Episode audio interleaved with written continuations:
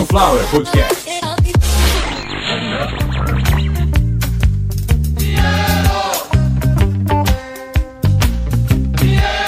Começando mais uma edição de Caviar uma Ova, que é um oferecimento de Sunflower Podcast.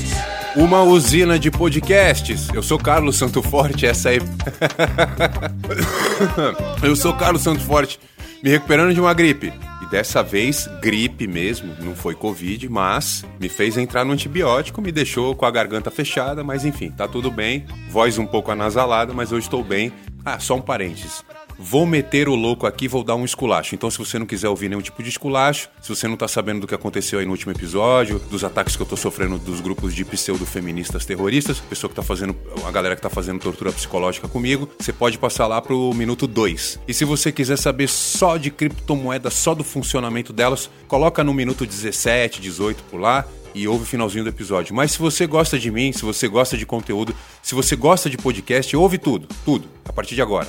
Episódio de número 176, ou centésimo, septuagésimo sexto episódio deste podcast que está indo para o quarto ano. Toda hora eu olho e falo, caramba, vai completar mais um ano. Nem eu tô acreditando nisso. E tô feliz demais, óbvio. Como vocês lembram, lá no começo, Pra quem essa semana aí foi procurar no Insta e foi querer dar voto e tal, só lembrar uma coisa: quando você me dá uma nota baixa, você vai lá no, no Spotify e me dá uma nota baixa. Quando você me dá uma nota baixa, o que, que você está fazendo? Você está me dando nota 6. Porque o máximo que você pode fazer ali é tirar 4 pontos da nota máxima. Para quem está com um trabalho ali há 4 anos, você pode ter certeza, não é ninguém que vai chegar e vai falar isso não presta, isso não pode estar aqui. Não é YouTube, meu trabalho não é YouTube. E eu também não tô indo pra academia para ficar com a perna grossa, com a bunda dura e indo oferecer isso a baixo custo no Instagram. E aliás, nesse episódio, como vocês leram aí na descrição do episódio e no título, vou falar sobre criptomoedas e também criptofracassos e vários cybervacilos que a gente está encontrando hoje. Mas acho que não custa falar disso logo no começo, que é uma coisa que está começando a preocupar tanto um cara lá nos Estados Unidos, muito conhecido como Charlie Sheen, quanto uma, uma, uma ex-ouvinte aí do podcast, estão passando por problemas parecidos. Uma pessoa qualquer aí da Praia Grande e um, uma celebridade americana estão chegando em casa. Oi, filho, tudo bem? Tava tomando banho? Por que, que você tá de toalha? Né? Tava tomando banho, tava tomando banho. Aí daqui a pouco ele descobre que o filho tá no OnlyFans, que a filha tá no OnlyFans. Então, assim, esse dado que eu vou passar agora, ele não é do Data Rosca, tá? Eu não tô tirando do meu cu. Hoje, praticamente 70% dos serviços, eu não estou falando dos usuários, 70% dos serviços oferecidos em rede social, e aí a gente está falando de praticamente na sua totalidade Instagram e TikTok, são serviços de prostituição. São serviços oferecendo nudez. Lembrando que nudez é com Z e o nudes, que é um termo errado, mas tudo bem, é com S. Então você que quer escrever nudes, ou seja, nudes, é um termo em inglês, é o plural de nu e se escreve com S e se pronuncia nudes. Você que quer falar de nudez, que quer dizer a pessoa que está pelada em brasileiro, é com Z. Mas no episódio de número 176 do Caviar uma Ova, não vamos falar de nudes, não vamos falar de nudez, não vamos falar de prostituição, vamos falar de dinheiro, vamos falar de dinheiro de internet, que é praticamente um dinheiro do banco imobiliário do adulto. Então é hoje, Consuelo, depois de ter estudado um pouco o mercado, decidi, eu não vou ir, eu não quero mais, ainda bem, não saquei um real para investir nessa merda. Vamos falar de criptomoeda, Consuelo, de criptovacilos e de criptofracassos. Vamos para o episódio.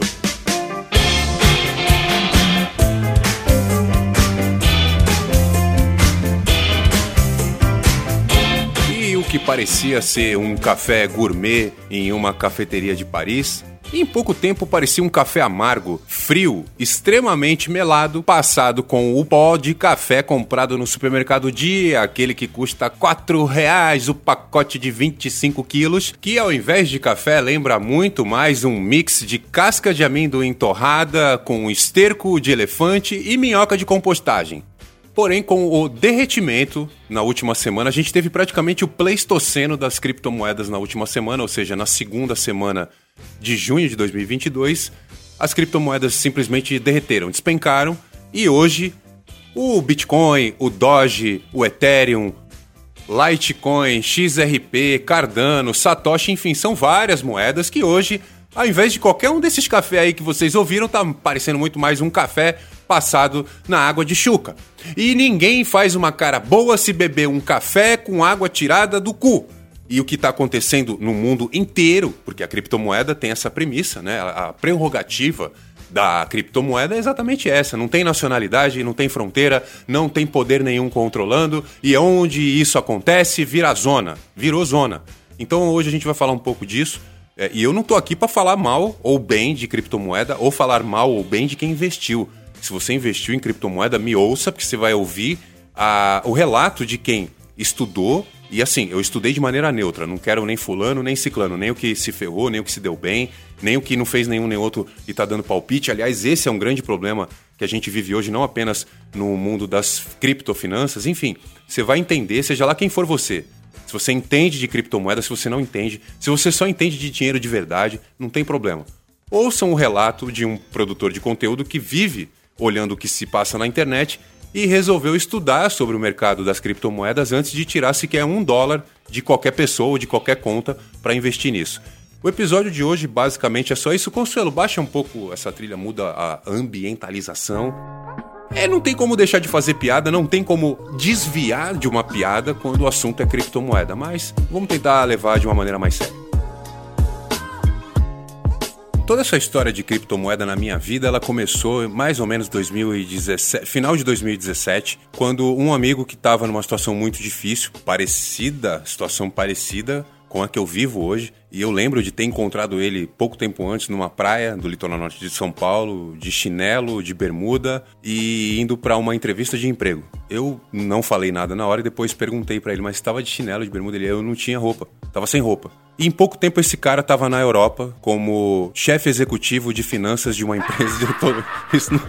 isso não é brincadeira, essa pessoa existe. E a empresa que eu vou falar agora é uma das maiores do mundo. Acho que ainda é a Chapo, X-A-P-O. A Chapo é uma operadora de criptomoedas, ela tem sua sede em Gibraltar. Bom, se você não sabe onde é Gibraltar, eu não quero falar com você, mas você pode continuar ouvindo. E a sede administrativa da Chapo é em Zurique, ou seja, eles estão sediados em dois paraísos fiscais. Isso para mim já quer dizer bastante coisa. Se você tá mexendo com algo que não tá fazendo nada de errado, tá tudo certo, não precisa se preocupar com evasão de divisa ou com políticas nacionais de monetização, seja lá do que for, e você precisa que a sua sede seja num lugar que foge dessas leis, o resumo é que Gibraltar, Zurique, Ilhas Jersey, enfim, qualquer um desses paraísos fiscais é mais ou menos você estar fazendo seja lá o que for em águas internacionais. Dependendo do que for, sempre vai ser crime, dependendo do que for, nunca vai ser um crime. É diferente a legislação em águas internacionais do que naquele país, por exemplo, de onde aquela embarcação pertence ou de onde aquele cidadão tem o seu gentílico, no caso, se ele é australiano, se ele é austríaco, se ele é alto astral. Não interessa se ele tiver num cruzeiro, por exemplo, ele está viajando, ele está em águas internacionais. E para sair desse assunto e já ir para as criptomoedas, para você que se interessa por esse tipo de assunto, eu te aconselho a procurar o que que os oligarcas, antigamente chamados de magnata, o que que os oligarcas russos estão fazendo fazendo com as suas embarcações. Os caras têm embarcações de bilhões de dólares. Os caras estão simplesmente colocando o barquinho deles em águas internacionais e estão escapando de um monte de coisa.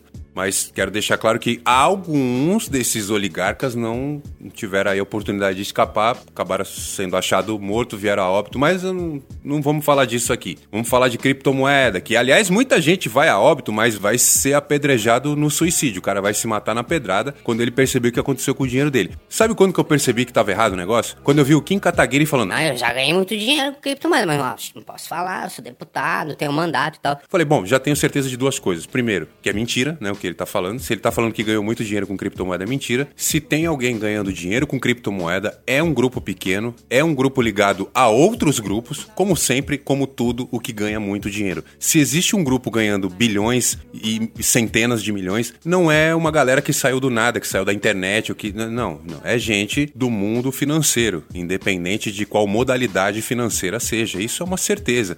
É gente do petróleo, é gente da aviação aeroespacial, é gente dos próprios bancos, enfim, tem gente grande envolvida nisso, isso é uma certeza. E aí o que aconteceu? Como eu disse, um amigo meu estava de chinelo e bermuda vagabunda indo para uma entrevista de emprego, porque ele não tinha calça, tênis, enfim.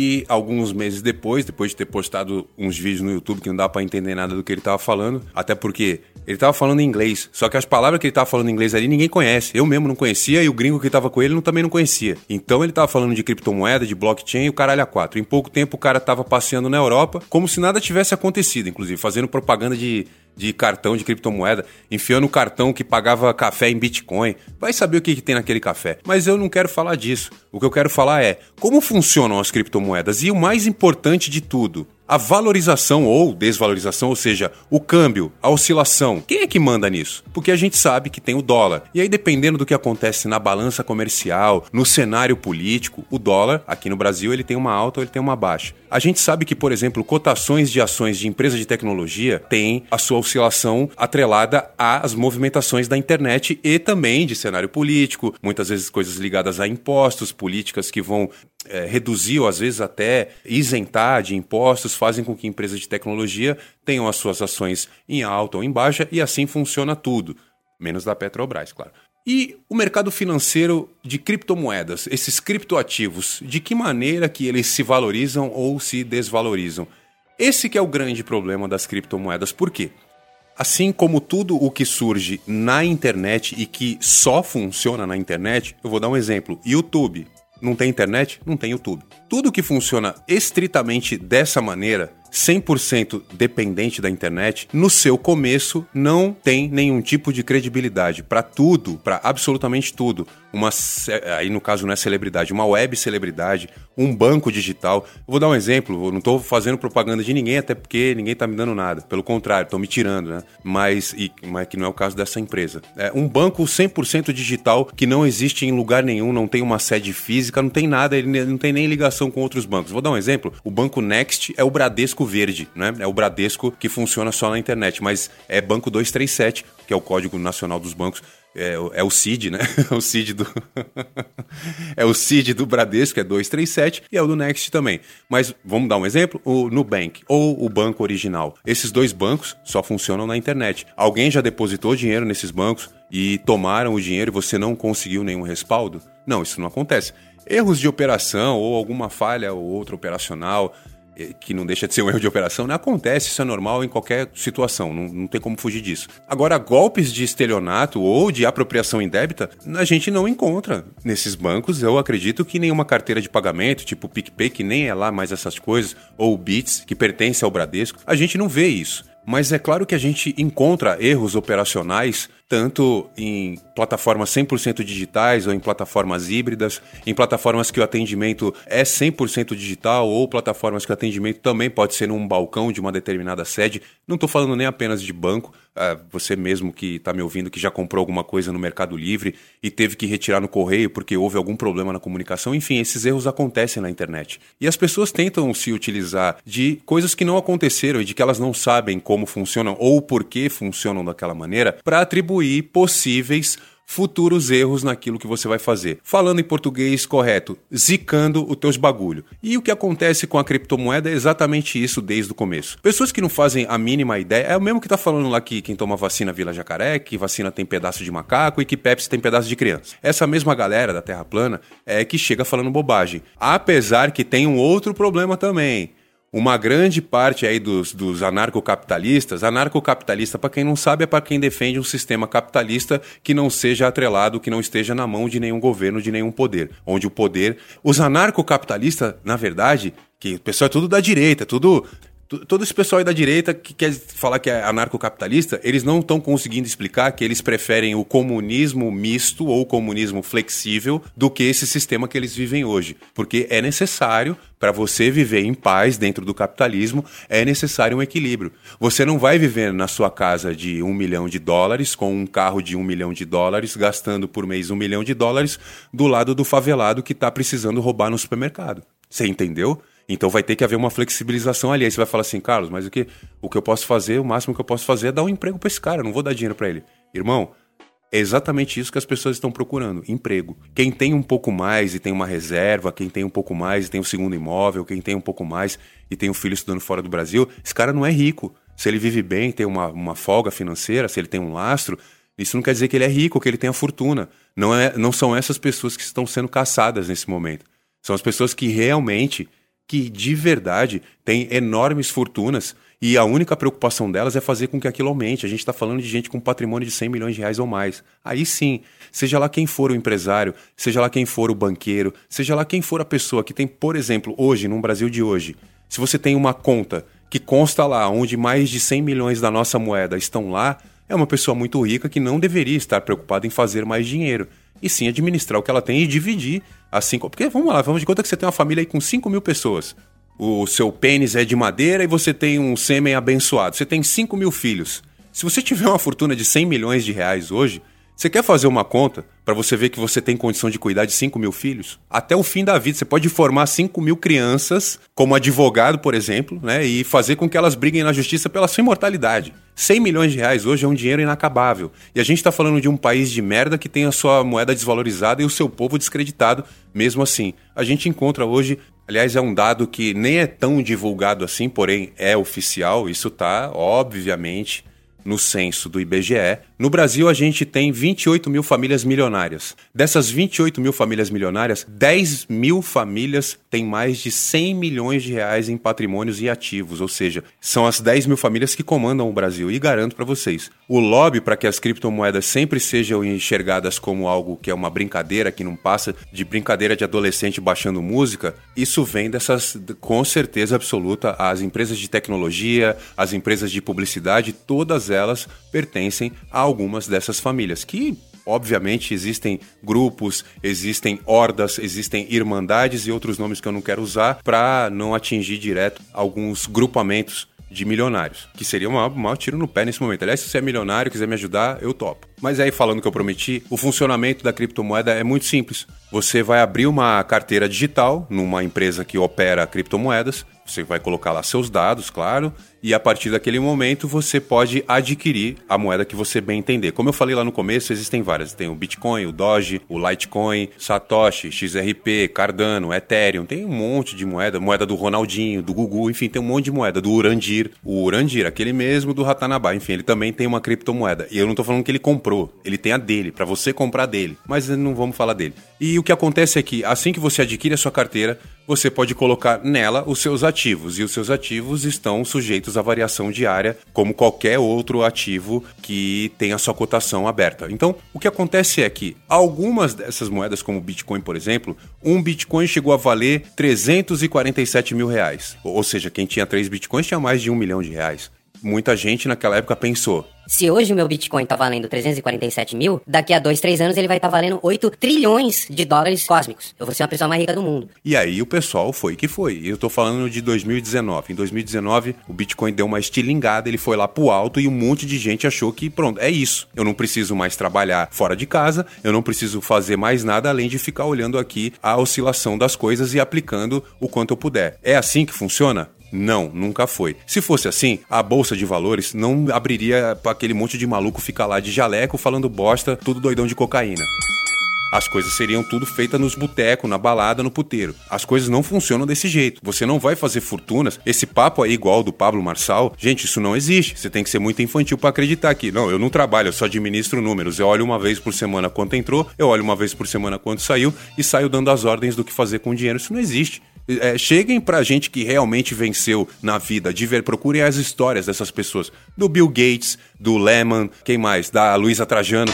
Pergunta se é assim que eles ganharam dinheiro e ficaram bilionários. Em casa, cuidando dos filhos e olhando uma vez por semana a, as finanças. A real é que qualquer coisa que você olhe uma vez por semana e acha que está cuidando daquilo, planta, órgão sexual, filho, série, não tem nada que você olhe uma vez por semana e esteja realmente construindo algo. Nada que você olhe uma vez por semana no intuito de construir será edificante. Eu garanto para vocês. Vocês podem ir no médico, aliás, você é homem, você é mulher, leva o seu pau, leva a sua xereca no médico, fala, tô lavando uma vez por semana. Ele vai falar que você tá errado. Depois vai te passar uma pomada. E quando suas finanças estão no vermelho, quando sua finança está com gonorreia, quando suas finanças estão mijando sangue, não tem antibiótico, não tem pomada, não. É, vai morrer. Mas vai, certeza que vai morrer. Eu vou dar um exemplo. Hoje, o Bitcoin, no caso, hoje, 17 de junho de 2022, o Bitcoin está cotado em 21 mil dólares, mais ou menos 106 mil reais. Pega 106 mil reais e compra um Bitcoin quero ver a tua valentia. E fica olhando todo dia pra você ver o que vai acontecer. Vai ter dias que esse teu 106 mil vai estar tá valendo 150. E aí você não vai ter coragem de mexer. Vai falar, não, amanhã vai estar tá 190, eu vou dar entrada na casa. E aí ele não dá 180, ele dá 170. Aí você fala, hum, então o 190 vai ser na semana que vem. Aí na semana que vem ele derrete pra 70 mil. Você fala, puta que pariu, perdi 30 mil do nada. Do nada não. Eu tô te avisando. A maioria tá passando. Ou oh, que já morreu de gente do coração, não tô brincando, não. É, desculpa, eu não tô rindo da morte de ninguém. Mas que é uma situação totalmente inversa. Você tá investindo em moeda digital, em coisas modernas, para ter um lucro. E você tá morrendo do coração de preocupação. Não faz o mínimo sentido. Muitas vezes, outros tipos de investimento, porque a maioria das pessoas hoje, a maioria esmagadora do brasileiro, só conhece a poupança como linha de investimento. E não é. Não dá mais. Você não vai investir num. Você está disposto a colocar hoje 100 mil reais em uma coisa em janeiro e lá buscar esse dinheiro em dezembro e você vai ter 106 mil reais? 107? Que é o que vai dar, vai dar uns 500 reais por mês. Se colocar 100 mil reais hoje no banco, na poupança, vai dar uns 6, uns 6 mil, mais ou menos, uns 6 mil reais por ano. Vai dar uns 500 reais por mês. E o que você poderia ter feito com esses 100 mil em outros investimentos? Investimentos seguros, claro. E que a gente está falando de médio prazo, não é um ano, é um pouco mais. Então o Bitcoin ele chegou para mostrar que você pode ter um dinheiro, independente de banco ou de país, que ele também oscila, que ele cresce e tal, que é uma grande promessa, até porque a promessa é de que é uma moeda finita. Por exemplo, a promessa é que apenas 25 milhões de Bitcoins sejam criados. Perdão, eu acho que a promessa é 21 com um lastro de mais 4, dando esses 25. Esses mais 4 seriam para cobrir eventuais quebras ou falhas. É, a gente sabe que provavelmente isso não vai acontecer. Provavelmente vai passar desse valor, porque o valor do Bitcoin vai cair muito. A prova do que eu estou falando é que ele de quase 400 mil reais já está batendo em 100. Ou seja, ele já caiu quase quatro vezes. Qual que é a chance disso mudar? A tal da descentralização da moeda nunca vai acontecer com uma moeda que não tem absolutamente nenhum tipo de controle nem fiscalização, que eu concordo, nesses 10 anos de operação o Bitcoin não teve nenhuma quebra. Não teve assim, olha, o sistema não funciona, porque esse é um outro grande problema. Onde é que está o servidor principal desta brincadeira toda? Não existe. A tecnologia do blockchain, como eu disse, ela se assemelha à tecnologia do torrent, aquela que a gente usava, o P2P, o peer-to-peer. -peer. É exatamente da mesma maneira. Os nodes, os hashes, cada um tem pedaços de arquivo no seu computador. Ou seja, quando você começa a trafegar na internet e a sua conexão com a plataforma está estabelecida, pedaços de arquivos, de meta-arquivos, estão contidos ali e são enxergados por outros computadores e assim eles podem completar as operações tanto de transferência quanto de pagamento, de compra, seja lá qual for a operação. Operação que muitas vezes é a resolução de um código matemático, é a resolução de uma equação de grau elevado que quando ela é resolvida, paga uma determinada quantia para o usuário que conseguiu fazer aquilo, e daí vem a explicação da tal da mineração. Mineração basicamente é isso. São computadores tentando resolver problemas matemáticos que vão acabar gerando mais ativos dentro dessa plataforma, dentro dessa corrente, no caso, as criptomoedas. Para que não fique nenhuma dúvida, eu repito, a mineração é a atividade computacional que força os computadores resolverem equações exponenciais continuadas, ou seja, operações matemáticas de grau de complexidade máxima. Como eu já disse, existem outras moedas, não apenas o Bitcoin. As oscilações, o câmbio de cada moeda é independente, ou seja, se o Bitcoin está em alta ou se ele está em baixa, uma outra moeda, o Dogecoin, por exemplo, ele não precisa obedecer o Bitcoin ou não. Isso depende muito de onde está a maioria dessas moedas, ou seja, onde está a centralização, onde está o acúmulo de poder daquela moeda. Dali pode sair algo que vai influenciar na variação dela para cima ou para baixo, não interessa. E esse é um dos grandes problemas. O mercado de criptomoedas ele está 100% ligado às informações que aparecem na internet. As pessoas que trabalham com criptomoedas trabalham na internet, ou seja, tudo o que elas vão garimpar vem dessa mineração, da mineração da internet. Então, do mesmo jeito que você pode hoje comprar 100 mil dólares em criptomoedas e daqui a cinco meses você ter um milhão de dólares, você pode hoje investir um milhão de dólares em uma criptomoeda super forte, super estável. E aí vem um vagabundo, bagunceiro igual Elon Musk, dá uma tuitada lá e aí um desses pitacos dele acaba com o seu dinheiro. E ele tem exatamente o mesmo nível de preocupação que eu tenho com as suas fezes. O que eu dou de importância porque você caga, o Elon Musk dá de importância para você e para sua família. E aí, meu amigo, você investiu 100 mil dólares, 1 milhão de dólares, seja lá quanto foi, numa empresa que ele quebrou com uma tuitada, para você isso é o fim da sua vida financeira, para ele é mais uma empresa que ele vai lá e compra. Como todas as que ele destrói e ele tem interesse em algum porque de alguma maneira concorre com ele ou impede ele de concorrer com alguma coisa, como por exemplo foi o Twitter. O Twitter vai atrapalhar o Elon Musk porque ele não vai poder publicar o que ele quer, ele vai comprar o um negócio. E até agora, o negócio não saiu. Entenderam o que aconteceu, né?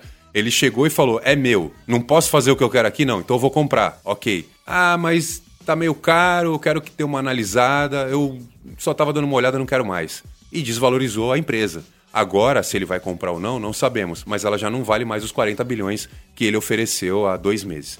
Esse tipo de concorrência desleal acontece também com as criptomoedas. Ou seja, você pode adquirir um lote de criptomoedas e amanhã ele está valendo 1% do que você investiu. E eu sei, não precisa, porque com certeza alguns ouviram até aqui e o tempo todo falando, mas o fulano ganhou dinheiro, mas o ciclano ganhou dinheiro. Eu sei que algumas pessoas ganharam. Algumas pessoas, assim como todo mundo no mercado financeiro, algumas pessoas têm informações privilegiadas, algumas pessoas têm muito talento, algumas pessoas elas vivem com esse equilíbrio a carreira inteira, uma mistura de informações privilegiadas com estou no lugar certo na hora certa e tenho talento. Mas aí a gente não está falando de um número sequer calculável. A gente está falando de pequenos exemplos. A gente está falando do Pelé, do Maradona, do Neymar a cada 10 milhões que tentam, um vai se destacar e às vezes um desses que se destaca é muito acima da média. A maioria das pessoas que começa a investir em criptomoeda ou empata ou perde tudo. Empatar seria muito bom se você não tivesse perdido o seu tempo. Mas quando você empata, você enfia 10 mil e tira 10 mil, você perdeu dinheiro ali, com certeza. O valor dele em números é o mesmo. Mas existe uma coisa chamada inflação, existe uma coisa chamada passear com filho, existe uma coisa chamada dar uma chupada. Existe. Vou cortar. Existe uma. Existe uma coisa chamada usar o computador para qualquer outra coisa que não seja usar criptomoeda. Desculpa, mas você não ouviu isso. Eu tive que me. Eu quero acabar o episódio, mas tem coisa para falar. Você que quiser ouvir esse trecho aí, que ganhou a censura, me manda um Litecoin, que hoje acho que está em 240 reais. Você me manda um Litecoin, pode mandar em reais, se eu prefiro, até porque na padaria não está aceitando ainda a criptomoeda. Esse é um outro assunto. No começo, muita gente descreditava as criptomoedas porque elas não eram aceitas em lugar nenhum. Ou você usava elas na sua carteira digital para posteriormente converter o seu investimento para a sua moeda local, ou tá lá, vai ficar lá para sempre. E hoje em dia, alguma, por exemplo, El Salvador. Bom, tudo bem que o presidente é um maluco do caralho, ele é, é tipo o, aquele ditador lá do Sacha Baron do filme. Ele adotou criptomoeda como também como moeda oficial, moeda corrente. É, é uma das cryptocurrency de El Salvador. É Naib Bukele, o nome do cara. É esse mesmo. O presidente de El Salvador tem descendência árabe, ele se chama Naib Bukele. E hoje, com certeza, ele foi surfar, né? Que se tem algo bem legal para fazer em El Salvador é surfar. Porque o negócio do Bitcoin lá é real, porém, assim que ele meio que institucionalizou a coisa toda, começou a dar uma merda gigantesca. E claro, ele não tem nada a ver com isso. Mas o povo que investiu tem. E aquele negócio, quem tem, tem medo. Tem medo do quê? De qualquer um dos riscos que essas transferências que essas operações podem trazer. Como eu disse, a transferência em si não é um medo. Até porque, assim, existe uma grande garantia que não existe em nenhum outro tipo de sistema monetário, que é o anonimato total. Você não precisa se identificar. E como eu falei, é um dos riscos. Como toda operação financeira tem seus riscos, então, sim, é, funciona, mas tem muitas falhas. E uma das grandes falhas é a vontade praticamente incessante da galera que está ali dentro em descentralizar o capital. O Bitcoin é 100% descentralizado, mas estamos falando de governos, de outras moedas, de outros câmbios. Que ele é centralizado é, porque na mão de um determinado grupo ele pode valorizar ou desvalorizar. Como eu disse, chega um vagabundo qualquer igual o Elon Musk, um sevandija igual ele, e ele com um tweet ele acaba com às vezes com 30% de todo o patrimônio de alguém, muitas vezes bem mais do que isso. Então, como eu já disse, pessoas como Roberto Justo, Juliana Paz, Rafael Portugal, Luciano Zafi, Carlos Raymond, Romero Brito, Ronaldinho Gaúcho, Bonovox, Chloe Sevigny, Titiolina. Esse pessoal já caiu em golpe de criptomoeda. E por quê? Primeiro de tudo, óbvio, né? Porque eles têm muito dinheiro. O Rafael Portugal mesmo, ah, eu perdi um milhão e meio. A Juliana Paz perdeu dois milhões de reais. O Roberto Justo não dá pra acreditar nele que ele é mentiroso. E o Luciano Zafir não tem problema que ele é rico muito antes dele nascer. Agora, o cara que trabalha lá, que ganha os seus cinco mil reais por mês e ele tá nessa nessa pegada de juntar um dinheiro e tal, e aí ele conseguiu, juntou 30 mil reais e aplicou, perdeu tudo. Por quê? Porque não estuda, porque tá olhando as mesmas notícias nos mesmos lugares. Tem muita gente que começa a mexer com criptomoeda porque viu no WhatsApp alguém falando que é legal. Então, eu aconselho a todo mundo fazer exatamente o que eu fiz. Não para desencorajar ou porque é, eu quero que vocês desistam, não, não é isso. Mas, por exemplo, eu estudei na Binance Academy, que pelo que a gente ouve aí, é a melhor maneira de você entrar nesse mercado, é estudando e estudando com quem entende de verdade, com quem não está ali simplesmente para te vender algo, eles vão poder te vender também. Mas eu não conheço ninguém dizendo o seguinte: ah, eu fui lá na Binance, peguei uma informação e estava errada. Não, não. Mas eu já ouvi gente dizer que, olha, eu estudei sobre tal assunto, eu acho que se eu investir 20 mil dólares aqui vai dar certo. Não deu. Mas eu também conheço gente que tinha um patrimônio de mais ou menos aí 500 mil reais e conseguiu no mesmo ano passar esse patrimônio para 600 mil reais. A gente tem que concordar que hoje, para esse usuário padrão, para esse usuário básico de internet que está arriscando muitas vezes, muitas vezes não, ele está concluindo operações concretas onde ele tem um embasamento técnico para mexer naquilo, mas o cara está mexendo com o próprio dinheiro, o problema é dele.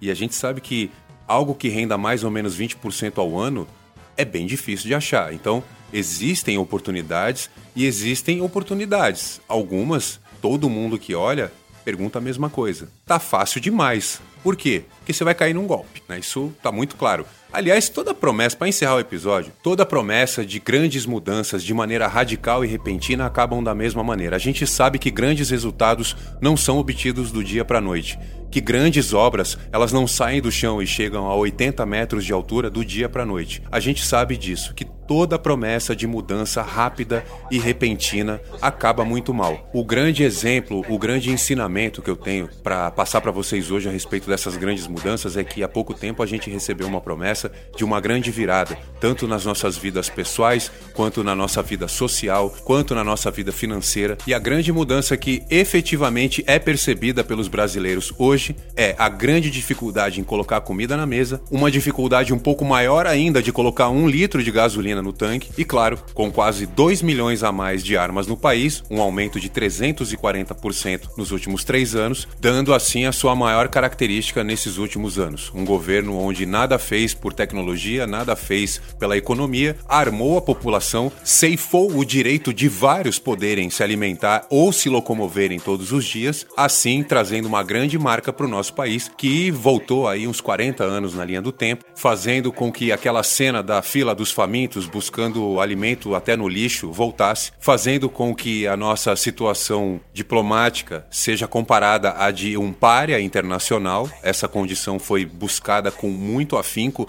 e o governo de Jair Messias Bolsonaro, junto com na época chanceler Ernesto Araújo, com muito sucesso conseguiram destruir a nossa reputação, principalmente a nossa reputação intelectual lá fora, tirando inclusive o nosso orgulho de vestir a camisa da seleção brasileira de futebol, que é um ícone, é um manto usado por esses quilingues que apoiam o governo atual.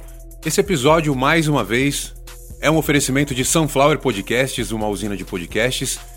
E se você concorda com o meu conteúdo, se você sanciona minhas atitudes, por favor, sunflowerpodcasts@gmail.com. Para você que quiser só falar alguma coisa, é o nosso e-mail, mas se você quiser mandar um pix pra gente, pô, manda um pix que é exatamente essa nossa chave pix. E eu repito, sunflowerpodcasts@gmail.com. Talvez uma parada de alguns meses para que eu reajeite a minha vida e aí a gente está falando de trabalho, de morar num lugar novo, enfim, mudar a vida inteira é necessário uma pausa, não sei quanto tempo eu vou precisar para isso. Pode ser que eu volte, ainda tenha mais um episódio, mas com certeza por alguns meses eu vou precisar ficar parado. Mesmo assim, eu vou pedir para que vocês continuem ouvindo o Caviar uma Ova, para que vocês peçam para que eu grave mais episódios do Elon Musk invertido e que não me deixem. Eu preciso de mais da audiência de vocês. Foi 100% da audiência do podcast que me ajudou a não parar de fazer o podcast. Foi o investimento dos ouvintes que me manteve até aqui. Só que ele parou. Já vai fazer seis meses que absolutamente nada acontece.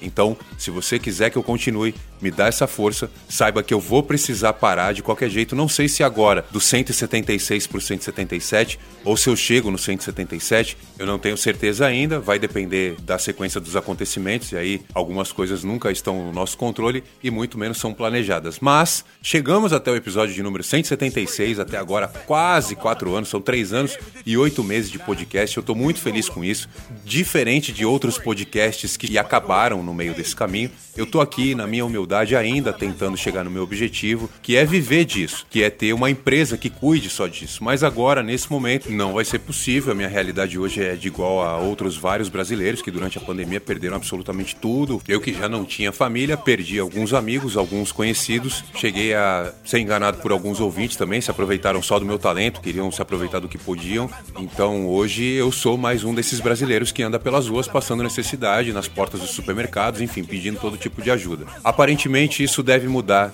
Para quem não sabe e achou que era uma brincadeira, todas as vezes que eu pedi, dizendo que estava com fome, dizendo que estava passando necessidade, nunca foi brincadeira. Na verdade, eu só. Eu, a única coisa que eu escondi é que eu tinha virado realmente uma pessoa que perambulava pelas ruas, como um mendigo. Mas eu acredito que isso deve mudar em breve. E quando eu conseguir, eu volto. E vocês podem ter certeza. Quem gosta do meu conteúdo, quem ficou do meu lado, vai se surpreender com a volta. E quem não gosta de mim, toma cuidado e mantenha a distância.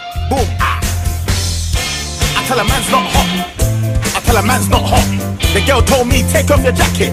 I said, babe, man's not hot, never hot. When I see him, ah, I'm gonna spin his jaw. Finish. Boom, big shot. Uh, yo, boom, ah, big shot. I tell a man's not hot.